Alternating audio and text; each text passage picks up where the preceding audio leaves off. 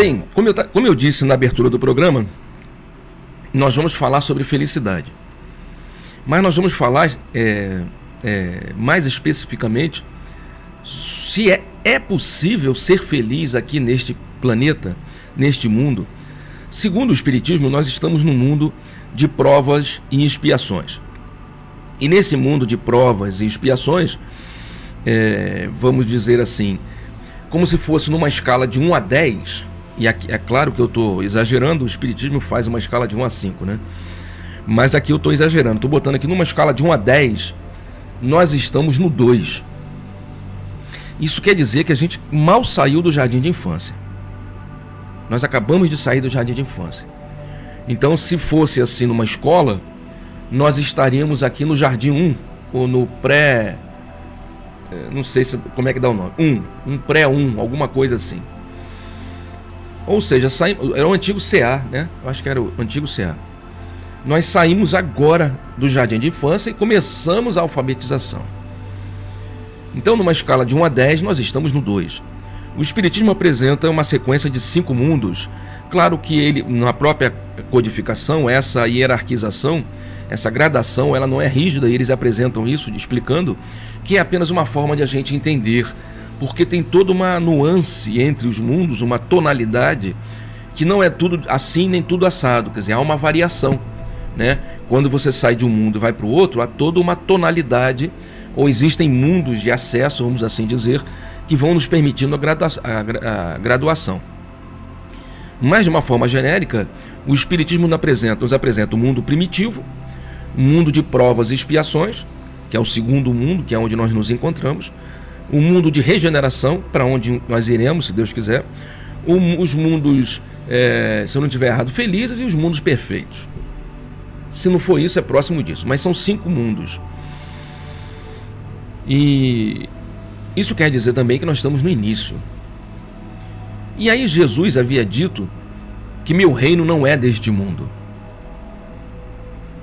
Isso está no texto bíblico, meu, porque inquirem Jesus sobre ele ser rei ou não na hora que o prendem, né?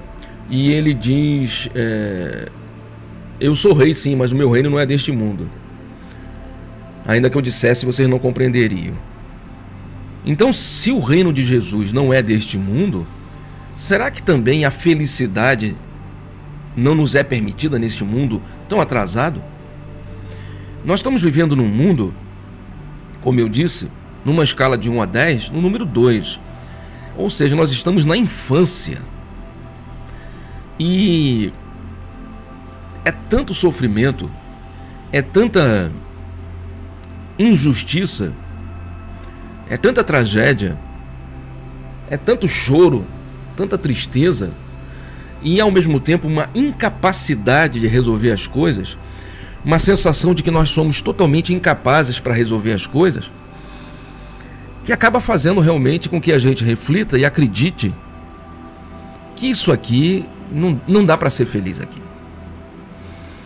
Tem uma, fra... tem uma música que tem uma frase se eu não estiver errado, é Caetano Veloso, é impossível ser feliz sozinho. Acho que foi regravado, inclusive. É impossível ser feliz sozinho. Claro que na música a temática é um romance. Mas no GTEB a gente costuma dizer de uma forma errada, porém metaforicamente falando, que a felicidade ela não deve ser nunca conjugada no singular a felicidade tem que ser sempre plural. Eu não consigo ser feliz se eu encontrar a minha família infeliz. Eu não consigo ser feliz se as pessoas à minha volta não estiverem felizes também. Eu não consigo ser feliz se o local em que eu me encontro é um local de tristeza e de choro. Essa felicidade que eu vou acabar alcançando é uma felicidade egoísta, materialista e que não será a felicidade verdadeira. Muitas vezes as pessoas confundem alegria com felicidade. E você vê muito isso quando as pessoas, por exemplo, você comenta, por que, que você é, ouvindo música, essa música aí da moda, né? Como eles dizem. Há uma, uma confusão entre música popular e música é, do povo, né? Não é diferente, né? Música popular, poderíamos dizer que é o, can, o cantoneiro popular no interior, né? As músicas, por exemplo, sertanejas do interior. Mas as pessoas estão ouvindo música que é, foi feita para ser tida como popular, mas na verdade representa um gueto, um grupo, né? E é pão e circo para o povo. Né? Então, mas aí às vezes as pessoas estão ouvindo certas músicas que a letra da música está dizendo que não tá bom. A letra da música já diz para você, né, como aquela da, da menina que morreu, se eu não me engano, é, eu vou, eu tô sofrendo, você está sofrendo, todo, todo mundo vai sofrer. Eu acho que é Marília Mendonça, uma coisa assim. A letra da música já diz para você sobre o que ela está dizendo. Ah, mas é sofrência. Sofrência? Não podia ser felicência? Alegrência? Tinha que ser sofrência? Não, seu Júnior, mas está falando de perda do amor. Tudo bem.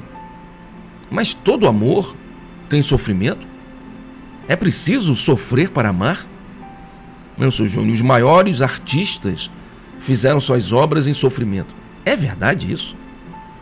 Ou eles eram felizes e o ego, o orgulho, trouxe para eles a infelicidade.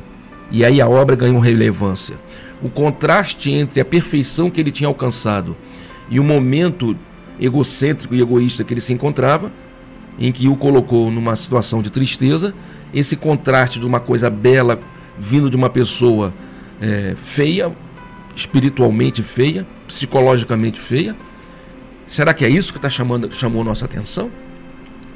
Porque não me parece que os grandes compositores, os grandes artistas, né, estivessem necessariamente sofrendo. Por mais que alguns deles tivessem problemas, né? O pouco que eu conheci de música não me parece que Bach, Beethoven, Brahms, Tchaikovsky, né, Mozart, todos eles escreveram suas obras sofrendo. Não me parece isso. Ou que as pinturas renascentistas, ou as pinturas de, de Picasso, ou enfim, de Michelangelo, Michelangelo ou Da Vinci, eram pinturas necessariamente ou desenhos necessariamente de sofrimento. Não me parece, posso estar errado. Parece muito mais uma interpretação de algo recente, é, querendo justificar uma tristeza desnecessária, do que necessariamente algo é, sine qua non, uma condição sine qua non, são uma condição fundamental, necessária, obrigatória. Jesus havia dito: Meu reino não é deste mundo. Mas será que porque o reino de Deus, o reino de Jesus, não é deste mundo? E é. O que ele estava falando era uma figuração. Mas o reino dele não é deste mundo. Então por isso a gente não pode ser feliz? E como eu disse, as pessoas confundem alegria com felicidade.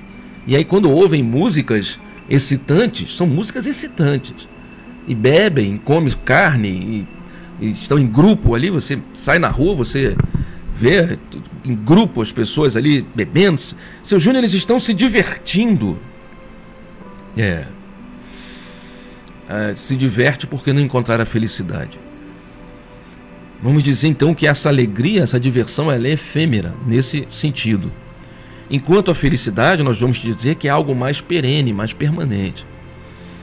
A felicidade tem a ver com uma proposta de vida e com uma mudança necessária onde você sabe quem você é, de onde você veio, para onde você vai. Você encara a vida, entende a vida, entende até as dificuldades da vida, até o sofrimento ou a tragédia, a dor, a perda, ou às vezes o seu inimigo. Nesse sentido de pacificação e busca e encontro da felicidade, acabam sendo ferramentas de transformação.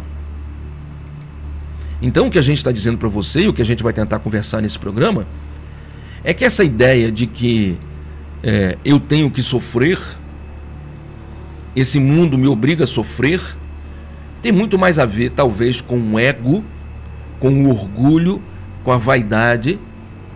Eu tenho usado muito esse termo lá na escola, com falta de transcendência, de uma visão transcendente da vida, ou traduzindo uma carência de espiritualidade do que necessariamente uma realidade. definitiva para todos que estão à nossa volta.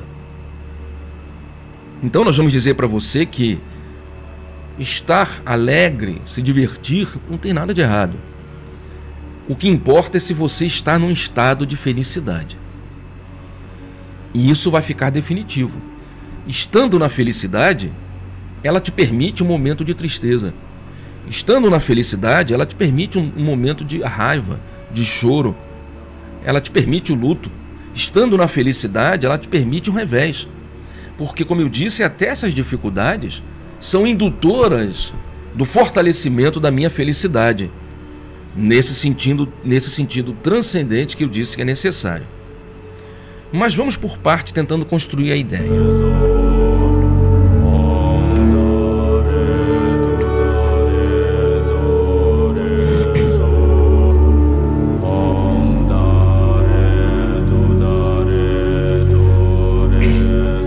Quando a gente tem dúvida sobre alguma coisa, né? principalmente, principalmente para nós cristãos, normalmente nós cristãos espiritualizados, nós precisamos buscar na, na, na, origem, né, naqueles que formularam os textos, que prepararam o material e que deixaram algo pronto, escrito. Né?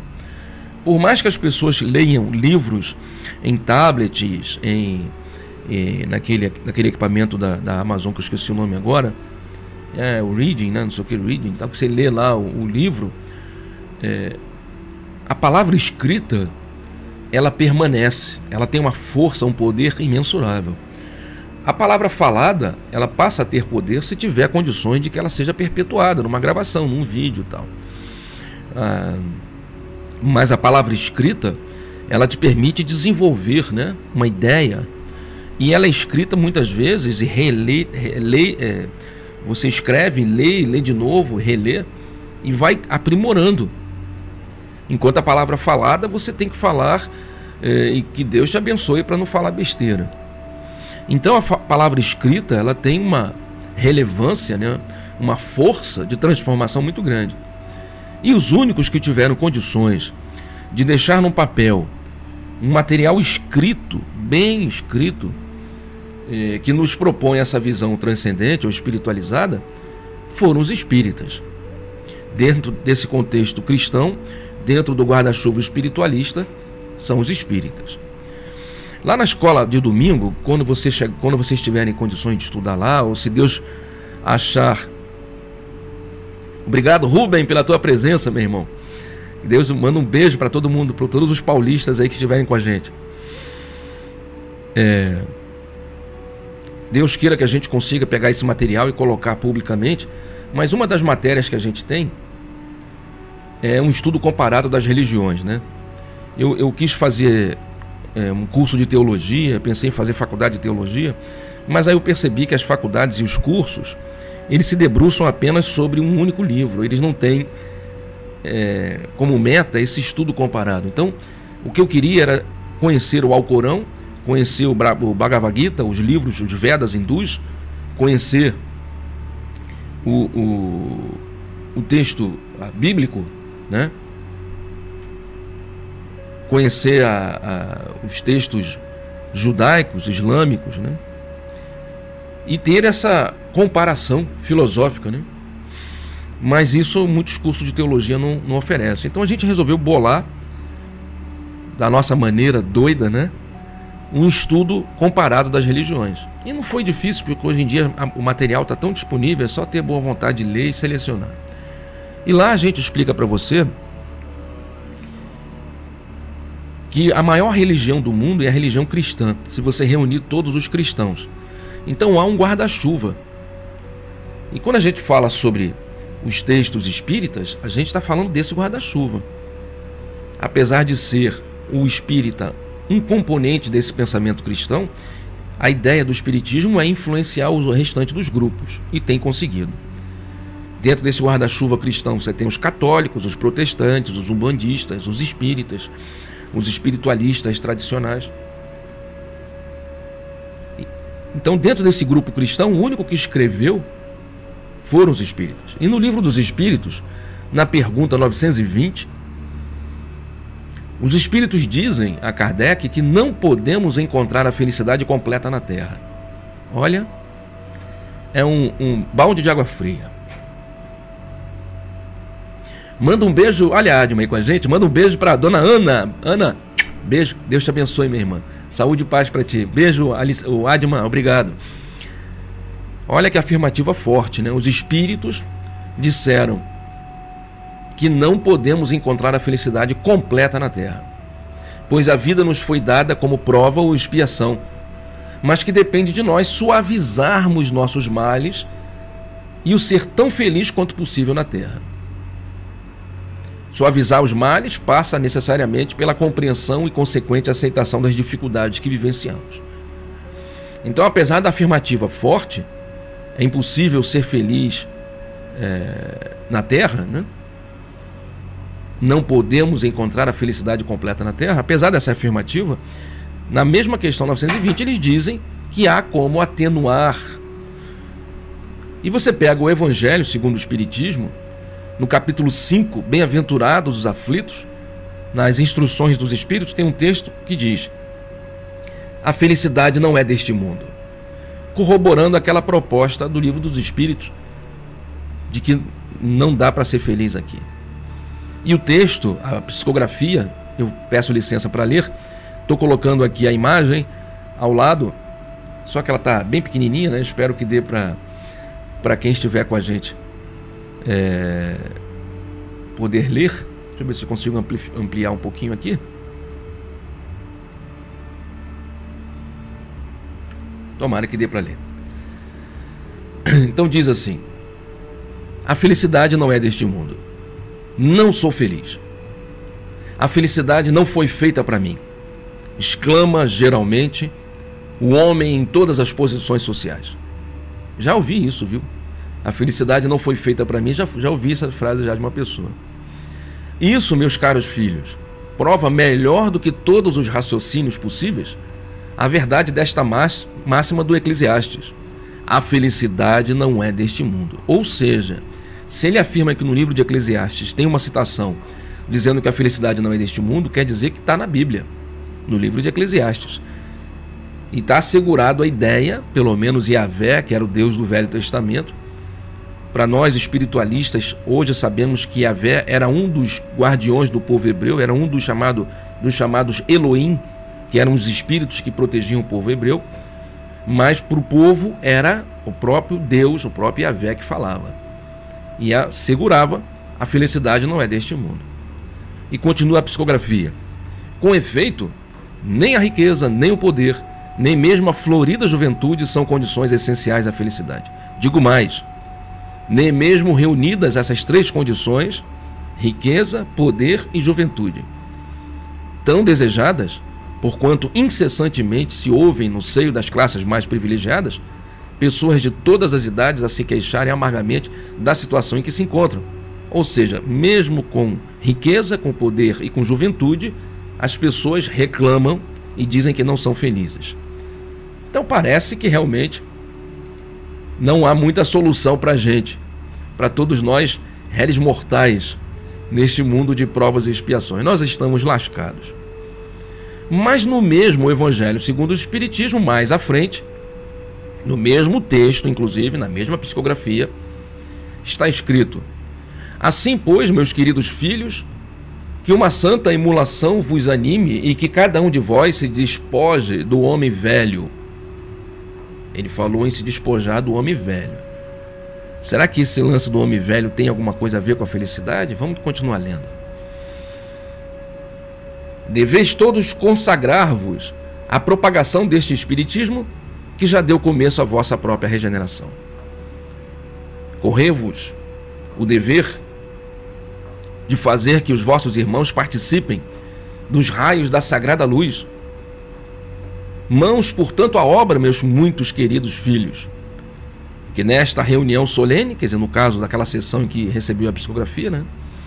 Todos os vossos corações aspirem a esse grandioso objetivo de preparar para gerações por vindouras um mundo onde já não seja vã a palavra felicidade.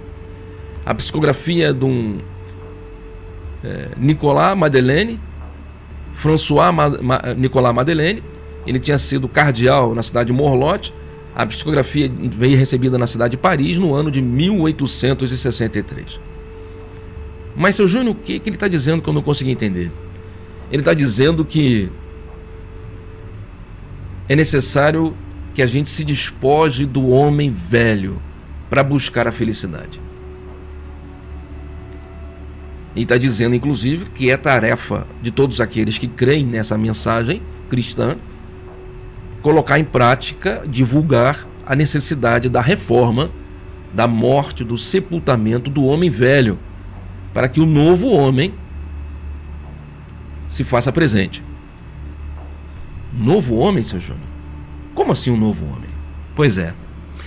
Então nós vamos dizer para você que a felicidade neste mundo ela não é proibida, ela não é impossível, como disse o Eclesiastes, ou dentro da dificuldade que o livro dos Espíritos nos propõe, ou por qualquer outra afirmativa.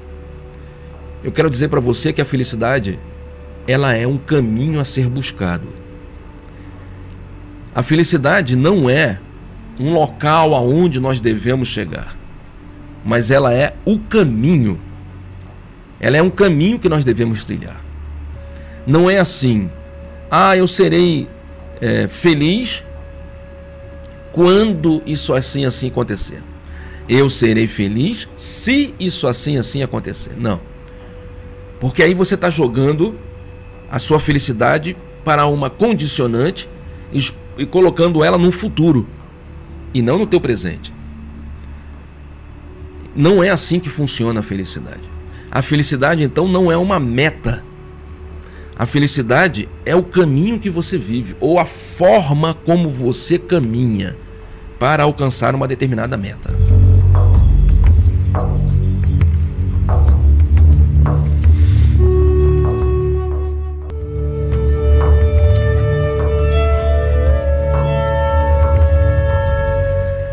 Eu, nesse, nesses estudos que eu fiz esse tempo todo aí, eu separei por conta própria, tá? Não tirei isso nada de nenhum lugar, não. Relacionei ali sete passos para você encontrar tal felicidade, né? Essa tal felicidade. E o primeiro passo é: a felicidade não é um estado permanente. Então não é para você ser feliz o tempo todo.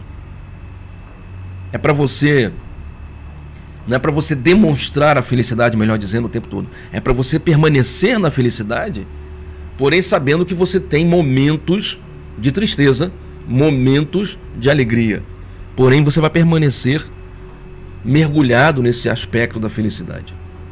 O segundo, não há problema de ser infeliz algumas vezes. É uma conquista da experiência. Inclusive, nós já dissemos para você que muitas das vezes, se não quase todas as vezes, os momentos de dor, de sofrimento, as tragédias, acabam nos induzindo à conquista da felicidade de forma indireta. Porque, na verdade, quando você passa pela dificuldade e aprende com ela, você fica mais forte, você cresce. E nesse estado de coisas, a felicidade se faz mais forte contigo. Terceira dica é não aceite o consumismo. Porque as pessoas têm essa tendência a, a colocar a felicidade numa necessidade de consumo. Como diziam os nossos irmãos orientais, né? Nós temos que fugir do desejo, evitar o desejo, essa busca de sensações, de autopreenchimento ou de realização do ego. Isso é o que nos traz a infelicidade. Osho dizia que a infelicidade vem de não aceitar isso como isso é. Osho é um pensador hindu, né? Não aceitar isso como isso é. Por isso que a gente diz que na hora em que você cresce, na hora que o velho homem morre e que você se espiritualiza, dentro desse conceito vem a aceitação. Ou melhor do que a aceitação, vem a resignação que é a ideia de saber separar o que dá para mudar do que não dá para mudar. e buscar os meios de mudar o que é possível, resignadamente aceitando o que é impossível ser mudado. A quarta dica: cerque-se da família e dos amigos. Essa é uma dica poderosa. Se você quer permanecer em um estado de felicidade, não caminhe sozinho. Felicidade deve ser conjugada no plural. Sozinho, uma andorinha não faz verão. Essa ideia de viver sozinho. Mas se o Júnior mora sozinho, não é sobre isso que eu estou falando. Você pode morar sozinho, você pode morar você com uma pessoa. Estou dizendo, cerque-se dos amigos, mantenha os amigos, os, os familiares próximos de você. Troque informações, fe... parabéns, fulano. Converse, mantenha-se conectado ou conectada nesse ambiente em que você nasceu, esse ambiente em que você cresceu. Isso faz com que você se sinta ou com que você desenvolva aquela ideia do pertencimento. Isso fortalece você. Você se sente fazendo parte de algo maior. Lá no GTM, inclusive, a gente tem essa essa prática de ir induzindo as pessoas a se sentirem fazendo parte de algo maior. Né? Hoje, ainda mais cedo, eu estive conversando com uma grande irmã nossa, uma pessoa que trabalhou na nossa casa, nos ajudou, colaborou e até hoje mantém contato. E ela estava comentando, seu Júnior, o Cláudio falando, vamos interagir com o like. Obrigado, Cláudio. E ela falou, Júnior, mesmo longe, a gente não consegue ficar longe do GTEB, né? Parece que o GTEB está na gente. A gente, eu vou num centro, vou no outro, mas parece que eu estou sempre com os ensinamentos do GTEB. Então essa ideia de você colocar na cabeça das pessoas o seguinte: esteja você onde estiver, você é um trabalhador do bem. Haja como tal. Coloque-se nessa forma, nessa condição. Não permita que as condições momentâneas tirem você desse estado de beatitude, de felicidade que é ser um trabalhador do bem. Haja onde você estiver. E é exatamente essa noção do pertencimento que você deve fortalecer no seio da família e cercando-se dos amigos. A quinta dica: ocupe a sua mente, procure uma atividade. Olha, ocupar a mente e buscar uma atividade. Eu lembro do texto da, dos ensinamentos que a gente colocou aqui, quando falamos de saúde, né? Mente sana e corpo sano, né? Manter a, a mente sã, sadia, para que o corpo reflita essa saúde, né? Então, essa coisa de você ficar ocioso o tempo todo, não ter o que fazer, você tem que se afastar disso. Você tem que buscar ocupar a sua mente, mas não é preencher sua mente com ideias estapafúrdias, com filosofias esdrúxulas, né? com propostas que não, não elevam você nem um centímetro da cadeira. Não é isso. É ocupar a sua mente com informações úteis, coisas que te façam bem, que tragam para você um sentido de transcendência, como eu falei, de espiritualidade. Não à toa eu coloquei lá perdoar como sendo um dos elementos da felicidade, inclusive quando falamos de saúde, nós falamos da necessidade do perdão e espiritualizar-se. As pessoas espiritualizadas têm uma tendência muito maior a serem felizes, prósperas e, e saudáveis. Ah, mas é uma regra? Não, regra não é. Eu conheço muita gente que se diz espiritualizada, mas é, na pandemia morreu aí, na, apesar de estar vivo, né? Morreu é, psicologicamente, espiritualmente, né? Parece o Jorge Amado, né? A morte e a morte de Quincas Berro d'Água. Eu conheço muita gente que apesar de se dizer espiritualizado, mas aí é o que eu digo, se diz espiritualizado, mas não vivencia a experiência, né? Não faz parte do, do, no, não está no âmago, não está no sangue, né? não, não vibra junto, né? Me perdoe a expressão, apesar do que agora não está mais na rádio aberta, então eu posso me permitir esses excessos, né?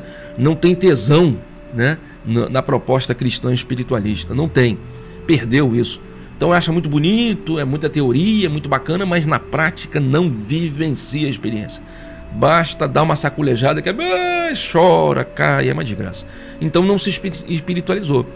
A gente diz sempre, sábado passado lá no GTEB, o assunto era corpos astrais, né? Eu, eu mesmo, meus corpos, né? E eu falei em algum momento, eu falei assim, a solução do problema, né, para que você é, saia da condição em que você se encontra, é necessário você seguir três passos. Parece coisa boba, parece simples, né? Parece bobeira, mas é verdadeiro. Três passos simples. Primeiro, reconhecer que você está no, na condição que você tem esse problema seja o excesso de bebida, seja um, um excesso de mentira, pessoas que têm hábito de mentir, um excesso de, de arrogância, de prepotência, vaidade, orgulho, ou, ou, ou vícios, né? Vícios do sexo, vícios das drogas, vícios do álcool. Tem pessoas que são viciadas em sensações, né? Então reconhecer que você tem o problema, é realmente eu tenho um péssimo hábito de falar palavrão, eu não tem que parar com isso. Ou então, é, eu tenho o péssimo hábito de ficar criticando tudo, cara. Eu reclamo muito da vida. Então tem que reconhecer. O segundo passo é buscar soluções. E aí buscar soluções você pode ir num terapeuta, num psicólogo, né, num, numa terapia é, ocupacional, numa terapia, num acompanhamento ocupacional. Você pode buscar ajuda num centro espírita, numa igreja, num pastor, num padre. Mas o mais difícil é a terceira fase, que é praticar, vivenciar a experiência. E aí você vê as pessoas, às vezes, que se dizem espiritualizadas, elas pararam na segunda fase. Elas talvez tenham reconhecido que tinham um problema na época, buscaram a solução, conheceram o espiritismo ou os grupos espiritualistas tradicionais, só que agora tem dificuldade de vivenciar. A experiência fica muito boa da boca para fora, mas ela não é, é, digeriu isso, isso não fez parte da vida dela. A sexta dica: não seja feliz condicionalmente. O que isso quer dizer? Ser feliz condicionalmente é quando você coloca a sua felicidade em cima de coisas que não dependem de você. Você está colocando a sua felicidade em coisas que você não tem ingerência. Então você vem com o papo de que, não, eu vou ser feliz quando o meu marido parar de beber. Como é que você vai fazer seu marido parar de beber? Você vai amarrar ele na uma corda com uma corrente no, no pé da mesa para ele não beber mais? Não, eu vou ser feliz quando o meu filho me amar. Mas como é que você vai obrigar teu filho a te amar? Você vai pegar ele na base da, da, da chinelada e vai falar: você tem que me amar, miséria, me ama, me ama. Como é isso? Não entendo isso. Não, eu vou ser feliz, seu Júnior, quando o meu time for campeão. Aí você se lascou, né? Se for igual a mim, que eu sou botafoguense. longos e tenebrosos anos de tristeza até que a gente vislumbre uma, uma possível solução, né? Não, seu Júnior, eu vou ser feliz, sabe quando? Quando o meu político de estimação voltar e, e, e vier dizendo que tá ferrado, se for o que eu estou pensando, isso não vai acontecer tão cedo, filho. Só se tu descer para os mundos mais atrasados quando seguindo ele, porque não vai não. Não, seu filho Júnior, eu vou ser feliz quando a minha mulher parar de gastar. Ó, esse argumento já está errado. Sua mulher parar de gastar. Isso aí não existe. Se você acompanha nossos estudos, não existe isso, minha mulher parar de gastar. Porque até hoje tem homem que é assim, né, cara? Ele, ele, ele perdeu a noção, né? ele não se espiritualizou, então ele é materialista, egocêntrico e egoísta, né? Então ele diz assim: eu, Não, eu deixei um dinheiro, eu dou uma mesada para minha mulher para ela poder. O que, que é isso? Você está comprando, está pagando a empregada, é isso? Não, é porque ela não trabalha. Sim, daí. Então, ela não trabalha, eu deixo lá um trocado para ela poder fazer as coisas dela, comprar as coisas dela. Que coisa dela? Né? Você não está entendendo a vida, cara? Nós falamos sobre isso aqui quando falamos de casamento. Não tem o seu dinheiro e o dinheiro dela. Não, ela não tem dinheiro porque ela não trabalha. Dane-se. Você se juntou, é dos dois. Já está errado porque ela tinha que trabalhar. Você tinha que incentivar a tua mulher a trabalhar. Mas ela não sabe fazer nada. Fala, e você nasceu sabendo? Nós já falamos sobre isso aqui, né? Então eu vou, eu vou ser feliz quando minha mulher parar de gastar. Você sabe quando é que sua mulher vai parar de gastar? Se depender de mim, nunca mais. Ela vai levar você à falência. Para ver se tu aprende, seu miserento. Isso não existe, cara. É, os dois são uma só carne. É cumplicidade, é companheirismo. Casamento é união de duas almas para a evolução dos dois. Família é um agrupamento de gente doida que quer se matar tentando aprender a se amar. É isso, cara. Então essa coisa de que quando minha mulher parar de gastar, tá errado isso, nem, isso nem devia estar no, no, no seu horizonte de vida. Isso não existe, cara. Isso aí, ah, mas é. Cara, isso aí foi lá quando Pedro Alves Cabral chegou nas caravelas, lá talvez existisse. Há muito tempo isso deixou de existir. E digo mais: se você está ouvindo o programa, você já se espiritualizou. Se você já se espiritualizou, você já sabe que hoje você é marido, mas na outra vida você foi a mulher. Se na, na, na última não foi, na próxima será. E aquilo que você está fazendo com seu cônjuge vai acontecer com você na próxima. Te prepara, hein?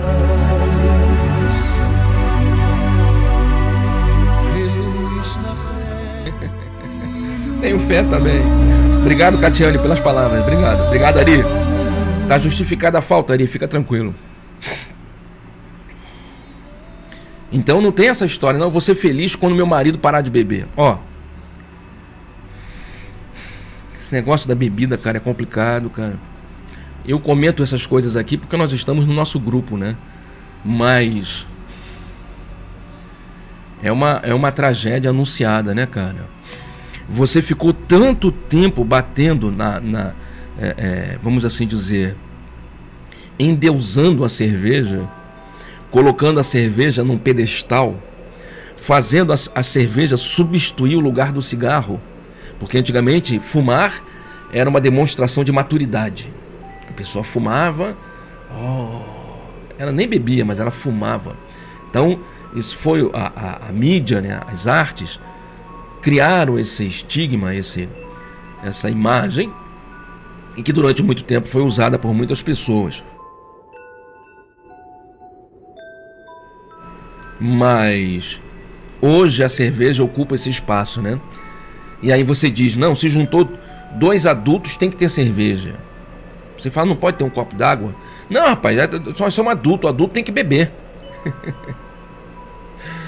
Onde está escrito isso? Não, rapaz, você, tá, você não está entendendo, rapaz. Eu sou, eu sou homem. E? Então, homem tem que beber. Não, não, não entendi. Qual a relação de uma coisa com a outra? Primeiro, você não é, você está. Você está homem. Você não é homem. Você é espírito. Ah, sim. Homem é transitório. Espírito é imortal. Segundo, não está na bula quando você nasceu. Ninguém deu para sua mãe um, um, uma bula né, dizendo: olha, quando ele tiver tantos anos, substitua a mamadeira pela cerveja. Não tem isso, não. Mas as pessoas foram induzidas a isso. Né? Como eu falei sábado passado, é uma hipnose coletiva. Né? É uma hipnose coletiva. As pessoas foram induzidas a fazer essa associação, como fizeram agora na pandemia, fazendo uma associação esdrúxula, tentando provocar o medo nas pessoas, né? E assim também foi com, a cerveja, né? Esse absurdo de você levar as pessoas a acreditarem que necessariamente juntou quatro adultos tem que ter uma cerveja e não só uma, várias. E aí daí pega um cara que já traz de vidas passadas, né? Reminiscências de vidas passadas um problema com o alcoolismo, um problema com a bebida, putz, a primeiro copo abriu a porta, já era, cara, perdeu esse cara. Então é, é, é, uma falta de espiritualidade, né? Quando, quando eu vejo as pessoas comprando aí, ah, promoção de cerveja litrão, 2,99, vem chegando, é, compra um monte, eu só fico olhando assim, meu Deus do céu. Falta espiritualidade, né? Falta transcendência. Mas aí a pessoa fala, vou ser feliz quando meu marido parar de beber. Cara, Arnaldo não vai parar de beber nunca mais, cara. Esse miserento só vai parar de beber quando Deus proibir. Como assim Deus vai proibir? Vai dar um câncer no, no pâncreas, vai dar um, uma cirrose hepática, vai dar um, sabe, um, um problema no esôfago. O médico vai dizer, ó, se tu beber mais um copo de álcool, tu vai morrer. Aí ele para. Se tu botar um cigarro na boca, tu morre. Aí tu para. Aí carrega, arrasta aquela desgraça que ele fez na vida, com o corpo todo depauperado até o momento do desencarne. Dali para frente é o expurgo. São as energias densas descendo. E aí é um problema atrás do outro até que esse miserento morra. Muitas vezes, é como eu digo, né? É, são fracos, né? São pessoas fracas que não conseguem se libertar, precisariam de uma ajuda. Então, quando eu digo vou ser feliz quando Arnaldo parar de beber, não faça isso com você. Vou ser feliz quando Ste é, Stefane. Foi esse o nome da, da mulher do Arnaldo que eu inventei? Não sei, não me lembro agora é, parar de, de gastar. Essas coisas não existem. Você tem que ser feliz independente de Arnaldo. Você tem que ser feliz independente do meu time ganhar, independente do meu, meu, meu político de estimação vencer, independente de dar certo ou dar errado. A felicidade não se deve colocar numa condicionante, naquilo que não depende de você. Né? É mais ou menos como a gente fala: a culpa é minha e eu coloco em quem eu quiser, sabe? A culpa é minha, então eu coloco ela em quem eu quiser. Você é o culpado. E aí culpa o demônio. Quando você culpa o demônio porque a sua vida está ruim, você culpa o encosto porque a sua vida está com problema, você culpa o obsessor porque a sua vida está toda enrolada, né? Você está culpando a vizinha, a sogra, a mãe porque estão é, fazendo macumba contra você. Na verdade, o que você está fazendo é terceirizando o problema. Em vez de você assumir o problema, em vez de você assumir o problema e assumir sua vida e ter é, responsabilidade sobre seus atos e consequências e aprender com os erros, né? Não é, não é que você não vai errar, não, você vai errar, mas você vai aprender com os erros. A cada vez que você errar, é menos um que você erra. Você não vai mais cometer aquele erro. Em vez de você aproveitar essa experiência para o seu crescimento, não você acha melhor, como muitas é, filosofias religiosas, terceirizar o problema. Coloca o problema nas costas do encosto, do demônio. O demônio, coitado, nem estava lá, ele nem sabe. Estão culpando ele de uma coisa que. Primeiro que ele não existe, né? Mas estão culpando ele de uma coisa que não tem nenhum. Não tem por que você culpar o cara, cara. O cara nem existe, bicho. Então, o que, que você faz? Você terceiriza o problema para tirar das suas costas. A culpa é minha e eu coloco ela em quem eu quiser.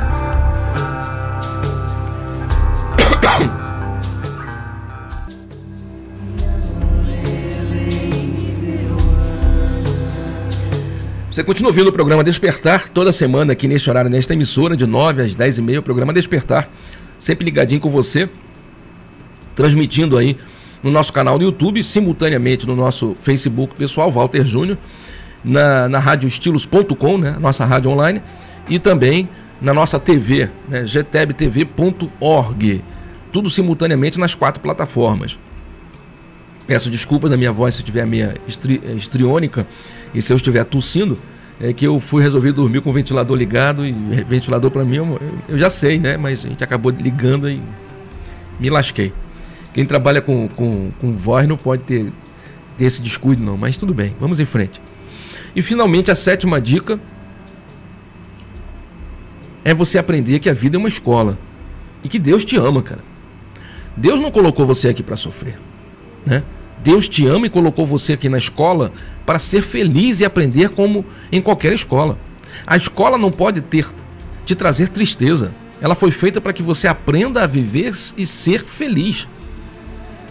Então não é para você dizer assim: "Ah, a minha vida é uma desgraça, seu Júnior. A minha vida é uma tragédia, seu Júnior. Eu acho que eu taquei pedra na cruz." Essa história do taquei pedra na cruz é ótima, né, cara? Por que, que, todo mundo acha que tacou pedra? Ah, eu devo ter. O cara nem acredita em reencarnação e diz que tacou pedra na cruz. Pô, como é que você tacou pedra na cruz? Então tu aceita reencarnar? Reencarnação é mentira, isso aí não existe. Eu vou voltar como macaco, vou voltar como cachorro. Mas não é isso que, que, que é reencarnação. Quem disse para você que reencarnação é voltar como um, um boi, um macaco? Não, porque eu, eu, você morre hoje como ser humano e volta como um, uma cobra. Olha que coisa absurda. Quem está dizendo que reencarnação é isso, cara?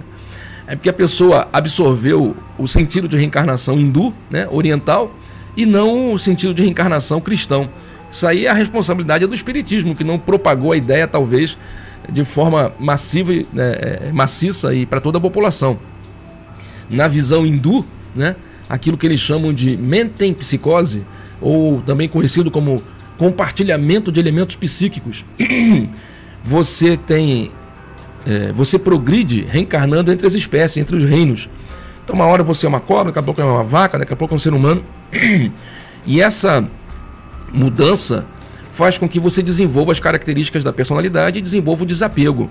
Até que em algum momento você encontre nirvana, que é essa conexão com o todo, né, com a integralidade que é a própria presença de Deus, e aí você se liberta dos mundos manifestados, né, o Motsada, né, conhecido como os mundos manifestados. Mas essa visão é uma visão hindu que é uma interpretação boba, mas é válida para quem acredita. Né? A visão cristã é uma visão de progressão. Nós passamos pelos reinos mineral, vegetal, animal e chegamos à forma humana, e daqui vai para cima. Né? É, é, a teoria do, do, do super-homem. Para o alto e avante, né? É, é, é, a visão positivista de Augusto Conte inserida dentro do Espiritismo. Então não tem essa visão de que é, você uma hora reencarna com uma coisa e depois. Não se alcançou a individualidade da consciência, ela continua individualizada. Você só vai aprimorando. E na verdade você faz uma viagem astral, a gente já, já falou sobre isso aqui, né? Do pó ao pó. Você sai do pó é, como elemento básico, né, como aquele espírito é, virgem, sem nenhuma, nada escrito, vindo diretamente da energia cósmica, né, da própria essência divina. Então vamos dizer ali que é um pó sideral, é um nada que vai começar a passar por uma sucessiva sequência de experiências e faz a sua viagem astral de milênios ou bilênios, não sei, né? E no final você se reintegra ao todo, mas mantendo a sua individualidade. Então você sai do pó sideral e reintegra-se ao pó é, universal no sentido de expansão da consciência. Como Jesus, que é aquela lâmpada que tocou o teto, ilumina e é onisciente, onipresente, como Deus, né? Aliás, melhor dizendo. Então é do pó ao pó no sentido de evolução, né? E não do, do, no sentido de estagnação, de pequenas oportunidades de, de evolução para tentar encontrar um momento mágico. Isso não é visão cristã. Então, entre os cristãos não existe isso. Se você desencarna como cachorro, você vai reencarnar como cachorro até que você desenvolva a personalidade, as características da consciência e possa reencarnar dentro do reino mamífero numa outra espécie. Aí de repente vai reencarnar como um, um, híbrido entre um cachorro e um ser humano em um outro mundo. E lá passa pela experiência né, é, é, primata, né, passa pela experiência e vai reencarnando, como aconteceu no planeta Terra milênios atrás, vai reencarnando e aprimorando a raça, a espécie, né, dentro daquele reino até se estabelecer na forma humana e aí vai transmigrando para outros mundos que onde a forma humana já exista. Então o cachorro vai virar um ser humano, o gato vai virar um ser, o golfinho vai virar um ser humano e o ser humano vai virar um anjo, mas nunca retrograda. Não sei se eu fui claro na explicação. Assim como uma forma bem boba, né, bem básica, a galinha vai virar um cachorro em algum momento. Mas assim, São Júnior, não, vai passar séculos, décadas, milênios mas ela, aquele, aquela consciência vai se individualizando, vai evoluindo até chegar ao reino mamífero e vai passar por todas as fases dos mamíferos até, como eu disse, em um outro planeta que na Terra já não existe mais essa condição, ele reencarne em mundos, em formas híbridas que ainda existem nesses mundos, para ir conquistando, alcançando a esfera humana, tá certo?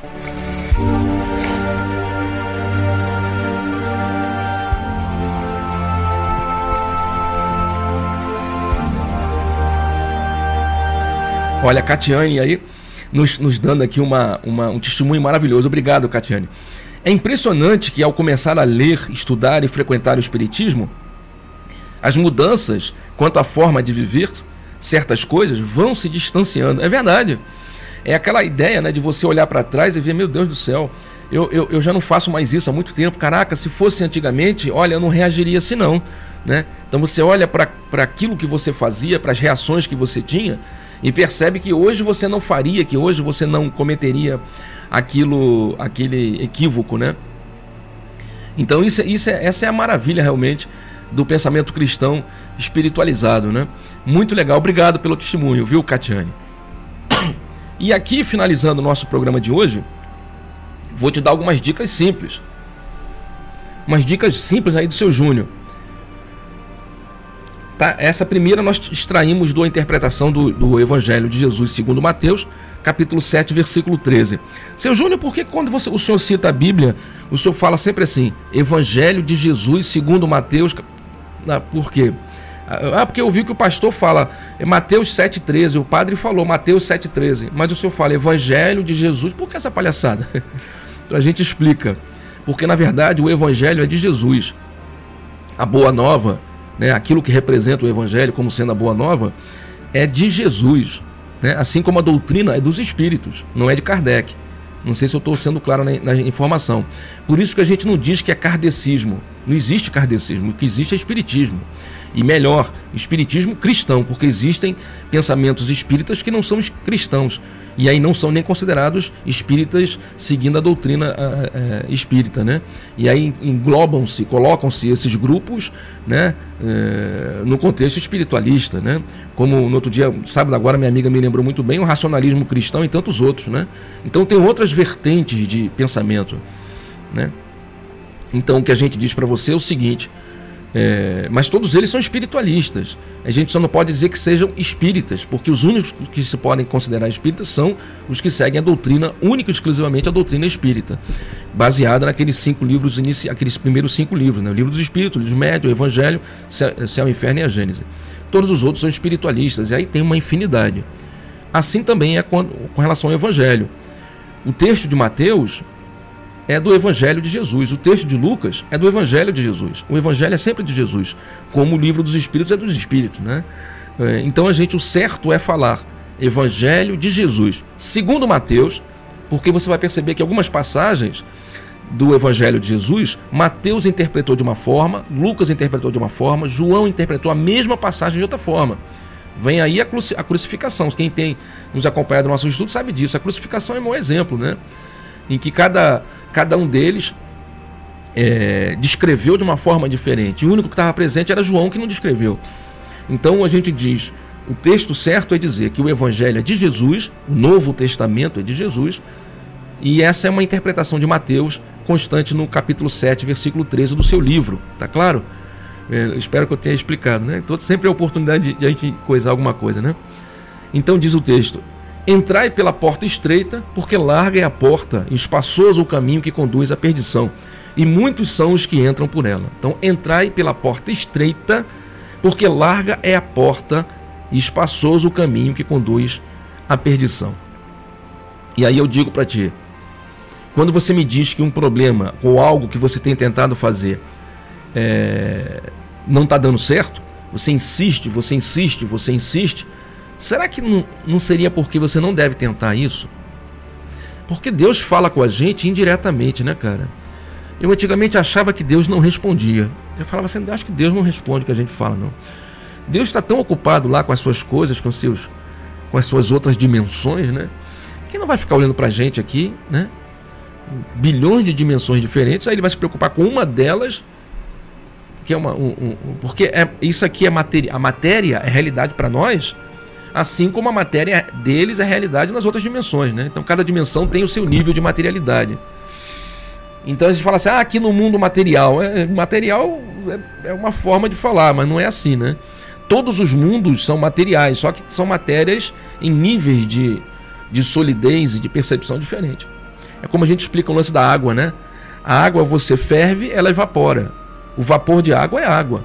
A água você congela, vira gelo. Você mexeu nas moléculas. A, o gelo é água, né? Então a água ela mudou as propriedades, mas continua sendo ela. Então, mais ou menos é como se fosse a matéria, né? A matéria ela pode ficar vaporosa ou ela pode ficar se solidificar, mas continua sendo energia. Então, o que a gente está dizendo para você, às vezes, eu ficava pensando que Deus não me respondia, ou não falava com a gente. Mas aí comecei a perceber, cara, que ele fala com a gente sim, cara. Ele fala com a gente de forma indireta. Assim como ele não age de forma direta na nossa vida, ele age de forma indireta, ou melhor dizendo, ele reage. Porque pensa bem, se a vida é uma escola, se ele agisse diretamente sobre nós, onde estaria o nosso livre-arbítrio? Sábado passado alguém falou para mim sobre karma. Ah, seu Júnior, karma. E eu não tive tempo, eu vi o, o vídeo depois, eu falei, não tive tempo de explicar, né? A reunião já estava longa. E aqui eu me sinto um pouco mais relaxado, eu incluo assuntos que não estão dentro do contexto, mas lá eu tenho que aos poucos aprender a tirar. E ser mais objetivo, né? E eu queria ter dito para a pessoa, cara, o karma é antagônico à ideia de do livre-arbítrio. Para para pensar. Se houver um karma, quer dizer que há um determinismo. Eu obrigatoriamente tenho que passar por essa circunstância. Tem um karma que me obriga a passar por isso. Não adianta o que eu faça. Não adianta. Eu vou passar por aquelas porque está no meu karma, como se fosse algo pré-determinado como se estivesse escrito no livro da minha vida. Só que o livre-arbítrio diz que o livro da vida não está escrito. E que eu escrevo o livro da vida todos os dias, na medida que eu ajo ou reajo, da forma como eu me relaciono com os problemas. Então não há determinismo quando você aceita o livre-arbítrio. O karma é, tem muito mais a ver com aquela ideia que eu falei de uma visão oriental. Dentro do conceito cristão não tem karma.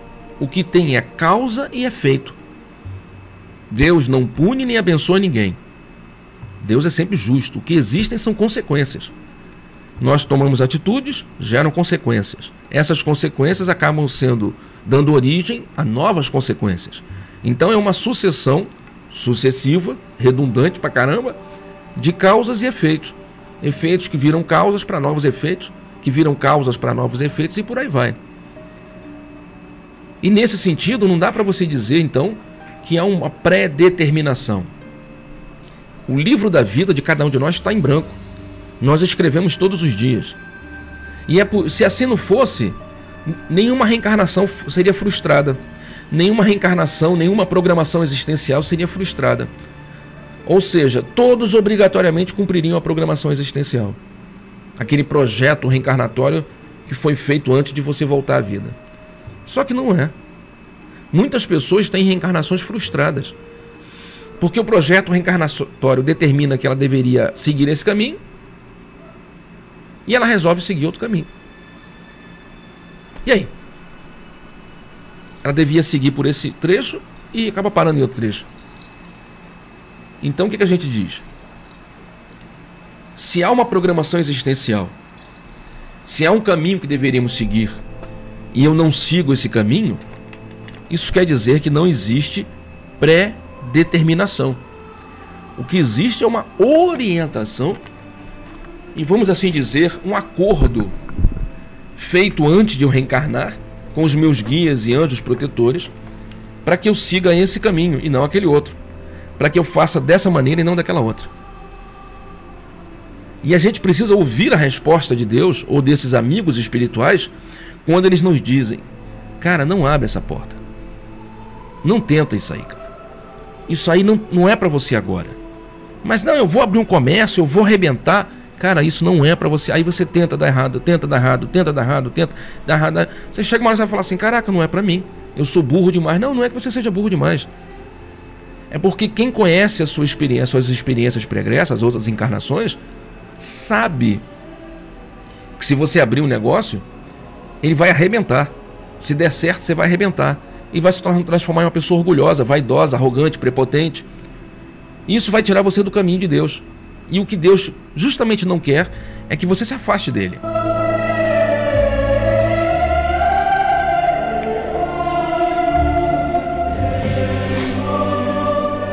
Então, por mais que às vezes a gente fique tentando certo, eu tenho que. Essa, essa pessoa tem que fazer parte da minha vida. Está escrito que esse é o homem da minha vida ou essa é a mulher da minha vida. Não, não está escrito isso, não, cara. Não está escrito isso. Você botou óculos para ler isso aí, cara. Se Deus está dizendo não, reincidentemente, seria melhor você parar, pensar. Eu estou achando que se eu se insistir com isso, está arriscado acontecer e eu arrebentar minha cara vou relaxar e vou buscar um outro caminho. Se isso aqui estiver no meu caminho, isso vai voltar naturalmente. Porque se isso aqui não estiver no meu caminho, não é para ser. Eu tentei, não é agora, não é o momento, eu não estou pronto. Muitas vezes tem uma porta ao lado chamando você, convidando você. Mas aí você acha que é difícil. Essa porta que você queria era mais fácil. Essa porta que você queria parece que é. Ai, mas seria tão prazeroso. Seria muito melhor se fosse assim. A outra porta, ah, vai me dar trabalho. É a outra porta, eu vou ter que me esforçar, eu vou ter que estudar, eu vou ter que me transformar. Eu, e, e aí você começa a colocar empecilhos. Porque a outra é a porta estreita. E a que você está tentando é a porta larga da perdição. E quem está te orientando está te sinalizando.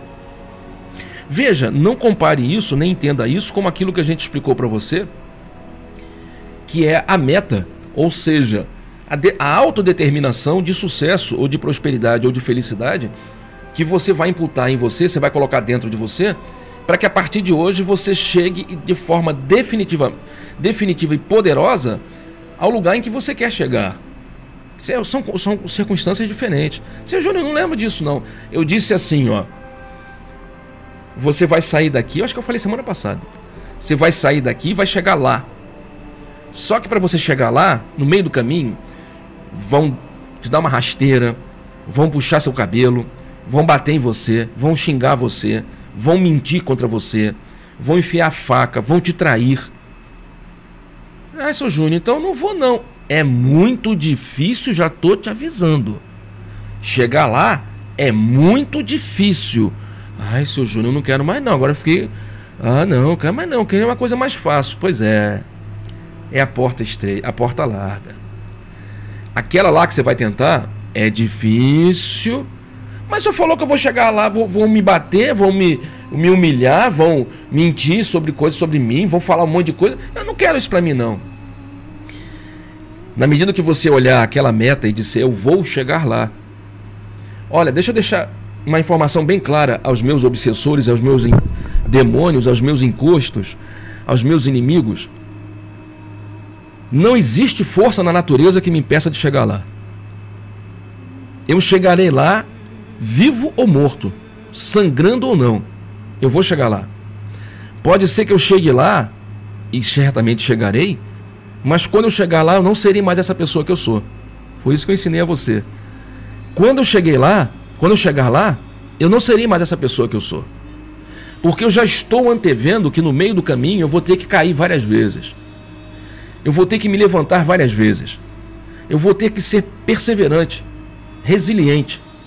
Eu vou ter que me desdobrar e a cada queda aprender com a minha queda e desenvolver maneiras de ainda me fortalecer. A cada vez que me derrubarem, eu vou levantar mais forte. E se me matarem, eu me transformo em alguém imortal e retornarei à vida para aprender ainda mais. E a cada momento que me baterem, eu aprendo com isso. Eu não me lastimo. Eu não vou crescer, eu não vou me resmungar, eu não vou reclamar. Eu não vou ser uma pessoa desagradável e amarga. Eu já estou dizendo para Deus, Senhor, se a prova é essa, eu vou cumprir a prova e chegarei no final uma pessoa transformada, pensando totalmente diferente. E talvez quando eu chego no final, olhe para trás e diga: Meu Deus do céu, eu achei que eu ia chegar aqui numa condição tal, fazendo isso assim, assim, acabei chegando aqui numa forma totalmente absurda, que eu nunca imaginei que seria dessa maneira. Puxa vida, se no início eu soubesse que podia seguir por esse caminho, mas tudo o que eu passei foi necessário, tudo o que eu vivenciei foi importante. Cada momento de dor, de sofrimento, cada derrota, cada queda, assim como cada vitória, cada felicidade, cada conquista, me transformou em quem eu sou. Um guerreiro da luz não se faz sentado numa macieira esperando a maçã cair. Um guerreiro da luz se faz no caminho, no campo de batalha, caindo e tentando de novo, tentando de novo, de novo, de novo. Não me importa que me cortem as pernas, não me importa que me levem os braços, não me importa que me silenciem. Quem vai chegar lá é uma criatura diferente, mais forte e mais próxima de Deus.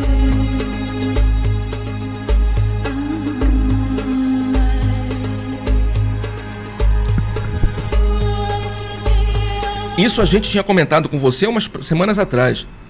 E veja, isso não é antagônico à ideia da porta, pelo contrário, isso confirma a ideia da porta estreita que Jesus nos apresenta. Porque na porta larga não tem sofrimento. Entrai pela porta estreita, porque larga é a porta espaçosa o caminho que conduz à perdição. E muitos são os que entram por ela. Então, quando você entra pela porta larga, é fácil. Ninguém vai bater em você, ninguém vai te trair, você vai receber dinheiro, vão te dar coisas, você vai coisar tudo, vai morar no barra, no downtown, com todo respeito a quem mora lá, vai estar coisa, cheio de dinheiro, vivendo delícias, bebendo, fumando, cheirando, traindo, transando. Só que essa é a sua tragédia, essa é a sua desgraça. Eu tenho que encerrar o programa, eu vou acelerar esse finalzinho, peço perdão. É muito importante que você controle os seus desejos e suas palavras, porque aquilo que você pede é aquilo que vai acontecer. Muitas vezes as pessoas colocam ideias como se, não, não, seu Júnior, eu não vou fazer, porque tudo é muito difícil. Fazer um negócio aqui nesse país é muito difícil. Tentar não sei o que, não sei o que é muito difícil. Tudo é muito difícil, tudo é muito difícil. E como eu disse, né? Quando você sabe que tudo é difícil, então é porque você vai, vai começar a jornada muito mais fortalecido, muito mais determinado, né? Pronto para receber não, não, não, não, não, até que o sim surja, porque o sim existe, é só o momento que você vai encontrá-lo. No momento certo ele vai chegar para você. Só que as pessoas, por conta disso, começam a colocar impeditivos na própria vida. E começam a colocar a felicidade não é deste mundo, como eu disse. Eu não nasci para ser feliz. Eu não tive sorte no casamento. Eu nunca tive sorte no amor, só tive sorte nos jogos. tolo, tolo, tolo, tolo. Isso é o seu próprio inimigo. Isso está inimizando você. Está indo contra você. É o próprio Satanás, o opositor, o demônio. Demônio não, é o, é o diabo, né? Que é o opositor. É você mesmo que está fazendo isso com você. Você cria uma expectativa desesperada com relação à vida, achando que você vai conseguir as coisas da noite para o dia, achando que tudo é, é fácil para você e que tem que ser fácil. E você não percebe que você cria expectativas absurdas e fica preso nesse mundo de desejos, né, mentalizando coisas absurdas. Cuidado com as suas palavras, cuidado com seus desejos, cuidado com aquilo que você professa na sua vida. Quando te perguntarem se está bem, falei, estou bem, estou bem. Mas eu ouvi dizer que você estava tá doente, está com. É, mas isso aí é doença, faz parte da espécie humana, né? A gente está aqui para ficar doente mesmo, né? E eu aprendi também que a doença tem um quê de evolução. Ah, mas essa doutrina é, é é, quer sofrer, negócio de autopunição, isso a doutrina essa não é boa, não. Eu falei, não, não, não, não, não. A, a doutrina que eu sigo não fala que eu tenho que sofrer. Só fala que Deus me permite libertar desses erros do passado, expurgando esses defeitos. E eu reconheço e aceito, porque eu sei que a cada momento eu cresço um pouco mais. Tudo isso é aprendizado. O corpo de carne vai embora, mas eu vou ficar sempre vivo. A vida sempre vence. Então, quando você for projetar algo na sua vida, não crie super expectativas. E não fique se lamentando ou resmungando quando não der certo. Cuidado com os seus desejos. Cuidado com aquilo que você pede. Eu já fui de terreiro de macumba, cara. Eu vou te falar uma coisa pra você. Eu fui de terreiro de macumba e na macumba às vezes tinha consulta com, com pombogira, né? Com Exu e pombogira. E aí o pessoal, você sabe como é que é o povo, né? O povo é bobo demais da conta, né? O povo não entende nada, né? e aí o povo fica. A cada 10 pessoas, 9 ia pedir marido para pombogeira, né? E aí eu me lembro de um caso que isso para mim foi muito interessante. De 15 em 15 dias tinha consulta, e de 15 em 15 dias estava lá a mulher na macumba pedindo para o marido, para aquele cara, porque ela tinha que ficar com aquele cara, aquele cara era maravilhoso, aquele cara era o homem da vida dela, eles estavam ele era casado, eles estavam se relacionando, quer dizer, traindo a esposa. Mas ela queria aquele cara, ele queria aquele cara, queria aquele, aquele cara é o cara que tinha que ser porque tinha que ser. E eu me lembro, porque na época eu ficava, eu nunca eu não, não, não tenho essas mediunidades, né? Então eu para quem não, não sabe tocar piano, nossa função é carregar o piano, né? Ou limpar o piano, né? Cuidar dele. Então eu, eu era o cara que trazia a pemba para vovó, eu era o cara que trazia o, o defumador, eu era o cara que batia pau para cantar os pontos, né? Então eu mas aí era bom porque eu ficava prestando atenção, né? E aí eu me lembro que todas as vezes eu ficava assim distante, fingindo que não estava ouvindo, mas prestando super atenção. E até que uma hora que eu me lembro da pombogira falar assim: "Olha, eu já disse para você que esse cara não é para ficar com você. Mas como você está insistindo demais, ele vai ficar com você. Mas eu não quero que você volte aqui para dizer que fui eu que coloquei você nisso. Eu me lembro disso, alerta da pombogira. alerta da pombogira. E a pombo, não, mas esse homem é o homem da minha vida. Eu falei, tá bom, bota o nome dele aqui no papel. Aí ela abriu uma casinha de Exu, assim, com bicho, com, com carne oferenda, bife, uns tridentes, uns negócios enterrados, enfim. E aí ela abriu, deu uma gargalhada, não vou contar os detalhes porque é desnecessário, eu sei que ela botou o nome lá. E meses assim, semanas depois, ficamos sabendo que o cara tinha se casado com ela, tinha separado da mulher, tinha se casado com ela. Passaram-se sete meses, a mãe de santo falava: Ah, lembra da mulher, seu Júnior? Ah, lembro. Pois é, estão de lua de mel. Foram em Fortaleza, passear nas. conhecer as praias de Fortaleza. Olha, não sei o que. Na época, como não tinha. Não tinha celular, né? Então você não via a imagem, mas ela fala, ah, ela ligou para mim, tá não sei aonde, não sei o que. Um ano depois, a mulher volta no terreiro. Isso é verdadeiro que eu tô contando, não tô, não tô inventando, não. Pode ter aqui um, um outro detalhe que eu tenha esquecido, mas é verdadeiro. E aí, o, um ano depois, a mulher volta no terreno. Pelo amor de Deus, tira esse homem da minha vida. A pombogira deu uma gargalhada, cara. Abriu a porta do, do da, da, casinha de Exu, que era uma casinha mesmo, assim, tinha tudo pintado, eles lavavam de cachaça tal. Deu uma gargalhada e falou: O que, que você está falando comigo, moça? Tira esse homem da minha vida, esse homem é um inferno na minha vida, esse homem não me deixa ir na padaria, esse homem não deixa ir no mercado. Esse homem fica 24 horas grudado no meu pé, pelo amor de Deus. Cambono, disse o Roberto, é isso aí. Tira esse homem da minha vida. E a pomba gira, ria e ria, ria. E quanto mais ela ria, pior, mais raiva a mulher ficava. Cuidado com seus desejos, né, cara? Né? A porta larga, né? Porque ele é um, ele é um bom homem, ele compra as coisas para mim, ele me dá presentes, ele me banca. Quando casou, percebeu que o cara era um, não sei, ou a macumba ficou muito forte, ele grudou muito, né? ou o cara era meio psicótico mesmo, né? Meio obsessivo, um amor obsessivo e acabou. Então cuidado, cara. E quando você for desenvolver um projeto, não crie super expectativas. Não crie super expectativas sobre o mundo. Entenda que as coisas têm um ritmo próprio, têm um desenvolvimento próprio. As coisas vão acontecer no seu momento próprio. Não fique gerando ansiedade. A ansiedade é um grande inimigo nosso. A ansiedade gera doenças. A ansiedade é falta de fé, é falta de entendimento. Não se prenda nem no passado para não gerar depressão, né? tristeza e, e angústia, aquela, aquele sentimento de, de, de tristeza profunda, né? Então não se prenda ao seu passado, nem fique projetando um futuro maravilhoso. Acostume-se acostume a viver o hoje, o agora, o presente. Aliás, o nome é autoexplicativo, né? O dia de hoje é um presente. É autoexplicativo, né, amigo? Então não, não coloque as suas ideias num, num futuro inatingível, como se em algum dia você vai conseguir se aquilo assim assim, ou o seu sonho será maravilhoso. Porque aí você tem o sonho de abrir um negócio, você abre um negócio percebe que é uma desgraça, porque ser comerciante, meu amigo, é, ser comerciante é, é, uma prova de fé, cara. Ser comerciante é, vou te falar, cara, você abre um negócio, hum, tem um, um, um, um um rapaz que traz, grava programa aqui, gravou programa aqui para rádio. Ele é. Eu esqueci o nome que dá. Aquele é consultor, consultor de empresas. E ele tem uma frase muito legal que ele diz que empreender é um ato de fé. E é verdade, cara. Empreender é um ato de fé. Então, quando você for começar um negócio, não, não, não coloca isso numa expectativa absurda, como se você fosse enriquecer. Faz o básico. Se você conseguir, pelo menos em, nos próximos cinco anos, mas cinco anos, é, cinco anos, conseguir pelo menos ficar no zero a zero, ah, não, seu Júnior, isso aí tem, eu, eu tô investindo agora, mês que vem já tem que pagar meu aluguel. Eu falei, então não, não faz não, cara. Porque mês que vem não vai pagar aluguel com esse dinheiro, não, cara. Não funciona assim.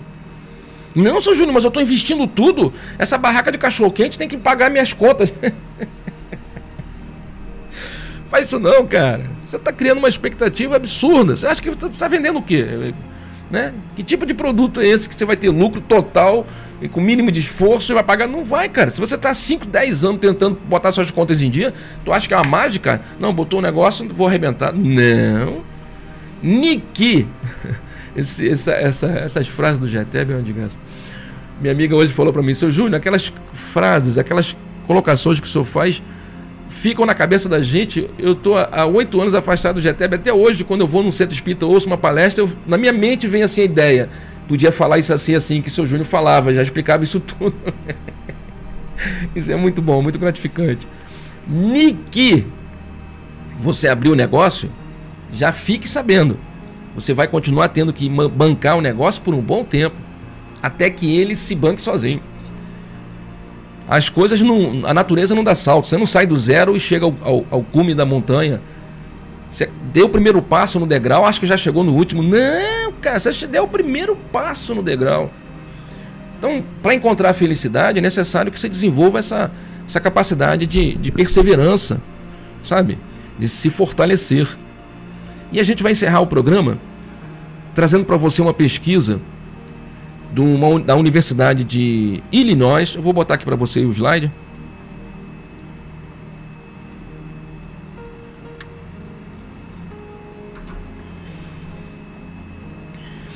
Esse slide aí, cara, esse texto é baseado no, na, na palestra do Divaldo Franco.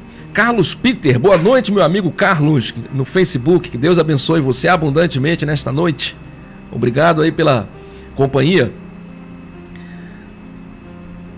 o, o vídeo tá até no nosso canal, né? gtebtv.org. chama-se Cura e Autocura, uma palestra do Divaldo Franco, no Teatro Vanucci, acho que é do, da década de 80, se não me engano. E lá pelas tantas ele faz uma citação, o Divaldo faz a citação, cita essa pesquisa, e depois eu fui na internet procurar, demorei a beça para achar, e é verdadeiro a citação dele. Diz ele que na, nessa universidade de Illinois, nos Estados Unidos, um professor chamado Edward Dinner, na sua tese de mestrado, de doutorado, sei lá, resolveu fazer uma pesquisa para entender como é que as pessoas se, como é que as pessoas chegam à felicidade. E ele fez, pesquisou 15 mil pessoas, né? 15 mil pessoas e resumiu grande parte dessas 15 mil respostas em três tópicos que parece que realmente norteiam o sentido de felicidade. O primeiro tópico que ele apresenta é o que a gente já te propôs: cercar-se da família e dos amigos. A pergunta era: você é feliz? Espontaneamente a pessoa se dissesse sim, ele perguntava por quê. E aí a pessoa relacionava, e aí ele anotava. E aí, entre essas pessoas que disseram sim e deram seus argumentos, ele relacionou. O, prim... o que mais foi citado é cercar-se da família e dos amigos. O segundo argumento mais utilizado pelas pessoas que se diziam espontaneamente felizes é a capacidade de saber perdoar, não necessariamente esquecer, esquecer o, a, a, tragédia, o acontecimento, mas perdoar o, o, o algoz, perdoar aquele que nos atacou. Ou seja, tirar o sentimento do coração. Esquecer é da mente, é da cabeça. Né? Perdoar é do coração, é assim que se diz, né? Então é tirar o sentimento que está ligado a essa tragédia que aconteceu. Seja uma traição, seja um, uma palavra maldita. E finalmente a terceira. É, terceiro argumento né, das pessoas é que elas eram, se diziam, espiritualizadas. Os neurocientistas estudam, estudam os efeitos da fé no cérebro de monges budistas tibetanos que praticam horas diárias de meditação lá naquela universidade e chegaram à conclusão de que essa meditação e esse estado contemplativo acaba liberando certos hormônios e age sobre certas partes do nosso cérebro que derramam os hormônios de prazer e de tranquilidade, de bem-estar percebendo-se claramente que esse exercício de espiritualização, essa proposta de espiritualização, ela te traz essa sensação de essa agradável sensação de paz e de felicidade, de prazer. Então, esses três argumentos foram utilizados pela maioria dos entrevistados, dos 15 mil entrevistados, e depois isso levou a, a um documentário que, sem querer fazer propaganda, está na nossa TV. Lá, procura lá na, na, na, na relação dos 100 filmes, só que eu não consegui dublado, eu só consegui legendado. O nome do documentário está lá entre os 100 filmes da nossa TV, é Happy, a busca da verdadeira felicidade. E está exatamente baseado nessa proposta do Edward Jenner. E é um documentário sensacional, porque os caras viajaram o mundo inteiro tentando entender o que faz com que a pessoa seja feliz. E parece que entre todas as respostas, inequivoca inequivocadamente, de forma é, poderosa. A necessidade de espiritualizar-se está presente. Então eu digo para você, encerrando o programa de hoje.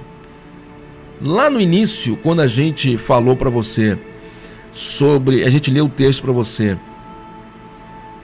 é, do livro dos Espíritos, do livro do, do, do Evangelho, de que você a felicidade não é nesse mundo, o que diz o Evangelho no final, e eu fiz questão de ler com vocês, é que a busca da espiritualização é o caminho da felicidade.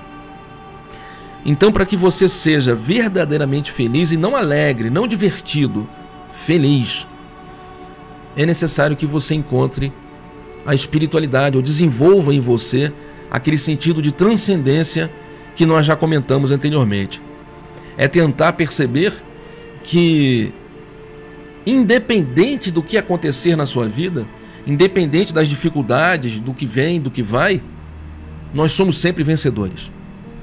nós sempre, somos sempre vencedores.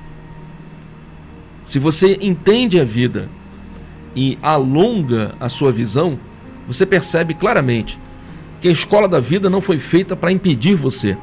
A escola da vida não foi, não foi feita para punir você. Ou seja, essa vida que você está vivendo não é uma vida de punição. Não é. A reencarnação não tem o um sentido de punição. A reencarnação tem um sentido de reeducação. E é assim que a gente deve encarar a vida. Nós estamos aqui para nos reeducar, para confirmar, né, que nós precisamos olhar para tudo isso de uma forma melhor.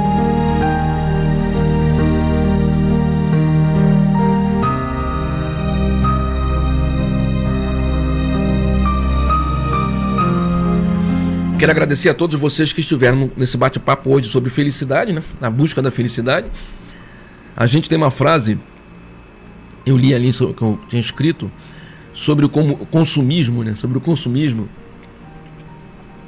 Para as pessoas que têm o hábito de consumir e querem parar com isso, né? A pergunta que você deve fazer sempre quando você for comprar alguma coisa é: eu quero ou eu preciso realmente? Porque quando você diz eu quero, é só a busca dessa é, alegria temporária de conquistar, de ter uma conquista. Mas se você diz eu preciso, então aí você tem que ter porque é algo necessário. Isso vai ajudar você a nortear suas próximas compras. O que você vai comprar? Você precisa realmente comprar? Você precisa realmente trocar de celular? Não, mas o meu celular está velhinho, está com a tela quebrada. Não dá para só trocar a tela? Mas tem modelos mais modernos. Ah, o consumismo. Porque eu quero um mais rápido. Você já parou para pensar que você pode mandar formatar ele, ele volta a ficar rápido como era antes? Estou dando um exemplo bobo, né? Será que é necessário você agora, no momento atual, tentar comprar, trocar, fazer alguma coisa? Será que não seria melhor a gente esperar um cadinho mais e de repente reformar o velho, melhorar, consertar e esperar para fazer aquilo né, poderoso quando realmente Deus achar que é o momento? Então pense sempre se você quer ou se você precisa. Não complique a vida, cara. Não complique a vida. A vida já é complicada o suficiente para a gente querer complicá-la ainda mais. Não procura cabelo em ovo, não. Não procura coisas que são desnecessárias e estapafúrdias. Coisas que não vão levar você a lugar nenhum. Quando tiver discussão dentro de casa, briga dentro de casa, brigou, olha, Volta a conversar. Não permita que as coisas quebrem com facilidade. Os relacionamentos devem ser cultivados. Deu um problema, arranhou, feriu alguém, continua conversando, tenta consertar. Tenta consertar o que você já tem, em vez de ficar o tempo todo buscando o que você ainda não tem e nem sabe se terá. Acalma teu coração. Mente quieta, espinha ereta, coração tranquilo. É o caminho da felicidade mente quieta, espinha ereta e coração tranquilo.